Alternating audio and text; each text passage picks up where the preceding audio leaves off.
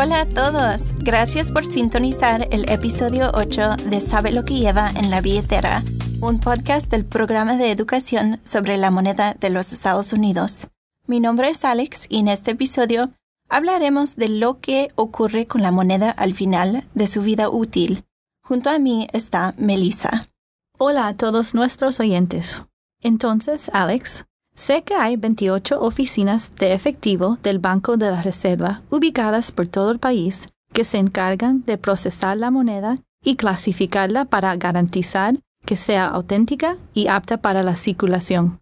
Estas oficinas ofrecen servicios de efectivo a aproximadamente 8.400 bancos, cajas de ahorro y préstamo y cooperativas de crédito de los Estados Unidos. Si una oficina de efectivo encuentra un billete que no es auténtico durante la clasificación de divisas, envía el billete al servicio secreto. Pero, ¿qué ocurre si la oficina de efectivo se encuentra un billete que es auténtico, pero demasiado gastado para continuar de su uso? ¿Simplemente lo tritura? Esa es una gran pregunta, Melissa. Una vez que el efectivo está viejo y gastado, se reemplaza con nuevos billetes, lo que significa que los billetes viejos deben ser destruidos. Créalo o no, las oficinas de efectivo del Banco de la Reserva solían quemar el dinero viejo que necesitaba ser desechado. Se instalaron incineradores especiales para esa tarea. De hecho, en 1953, el Banco de la Reserva Federal de Richmond informó la destrucción de un promedio de 700 mil dólares por día en billetes de los Estados Unidos y certificados de plata. Santo Dios, ni siquiera puedo imaginar cómo fue eso. Es en serio.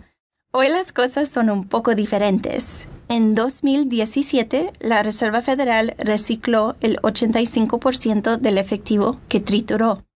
Eso es más de 4.000 toneladas de dinero. Este es un cambio muy significativo ya que antes de 2010 solo se reciclaba un tercio del dinero triturado. Cuando hablamos de reciclar, ¿qué significa eso exactamente? Bueno, hay una cantidad de cosas diferentes para las que se pueden usar los billetes reciclados. Por ejemplo, el dinero triturado se puede usar para crear aislante para viviendas. Caramba. Yo nunca habría pensado en eso. Me pregunto si eso aumenta el valor de su propiedad. Es broma. Muy graciosa. El dinero triturado también se utiliza para crear pilas de abono que en última instancia se convierten en fertilizante. ¿Se imagina poniendo eso en su jardín? Definitivamente no. Eso es tan interesante. Una vez más, nunca habría esperado eso. ¿Hay otras maneras de reciclar el dinero triturado? Pues bien, el Banco de la Reserva Federal de San Francisco se asocia con instalaciones respetuosas del medio ambiente para suministrar electricidad a empresas y hogares locales. En este caso, cuando se quema el dinero triturado, se hace en una planta de generación de energía amigable con el medio ambiente. La instalación que utilizan en Los Ángeles genera suficiente electricidad al año para de 15.000 a 20.000 hogares. Eso es realmente increíble. Es muy bueno escuchar que la vida de la moneda vieja no se acaba en realidad. Es solo que vuelve a empezar en una nueva forma. Totalmente cierto. La forma en que se recicla el dinero triturado depende de los proveedores y las empresas locales. Por eso la manera de reciclar el dinero triturado en California es probablemente diferente a lo que ocurre en Luisiana. Tiene sentido. Me gusta que el método de reciclaje tenga el sello de la economía local. Seguro. La próxima vez que tenga dinero en efectivo en su billetera, imagine lo que le puede deparar el futuro a esos billetes. Espero que los míos se utilicen como fertilizante en un jardín.